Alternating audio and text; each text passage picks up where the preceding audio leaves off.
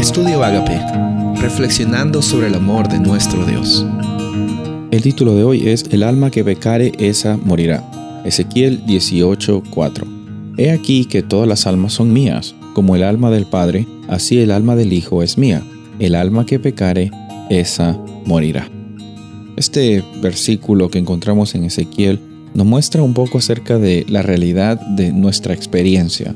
En nuestra vida estamos llamados a reflejar el carácter de Dios. Para eso tú y yo hemos sido creados. Vemos en el Génesis, hemos sido creados como seres vivientes, como un alma viviente.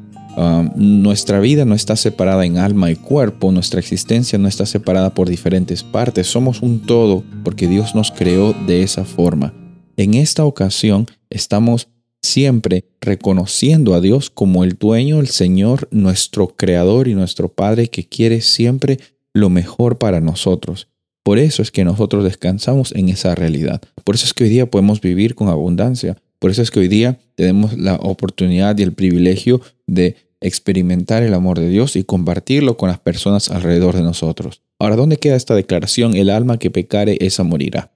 No es una maldición que Dios está estableciendo, es una realidad que pasa por consecuencia de la separación de la vida, de la fuente de vida que es nuestro Padre Celestial. Cuando Adán y Eva pecaron, cuando ellos escogieron su propia realidad, su propio concepto del bien y el mal, ellos poco a poco estaban desvaneciéndose en, en esa eh, experiencia que ellos estaban viviendo. Estaban decidiendo por ellos mismos, se separaron de la fuente de vida y poco a poco llegaron a pues fallecer las buenas noticias es que en nuestra realidad, gracias al sacrificio de Jesús, quizás nuestra vida terrenal va a terminar en algún momento, pero confiamos que cuando descansemos, si es que nos toca descansar en, la muerte, que es como un sueño, que cuando venga Jesús, nuestra vida va a ser restaurada para vivir eternamente con Él.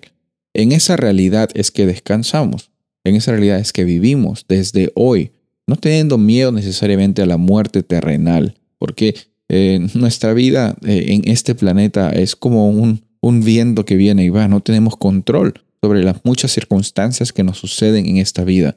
Pero sabes, yo conozco a, mi Padre Celestial y yo sé que Él está siempre dispuesto a proveer por ti y por mí.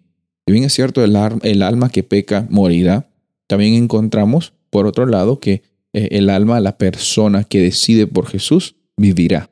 La persona que decide porque el Espíritu Santo entre en la vida de esa persona y, la transforme y que viva esa experiencia de abundancia, va a vivir con plenitud desde hoy.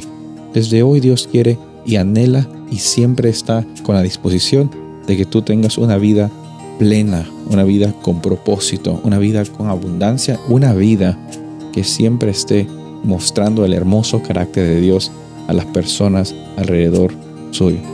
Soy el pastor Rubén Casabona y deseo que tengas un día bendecido.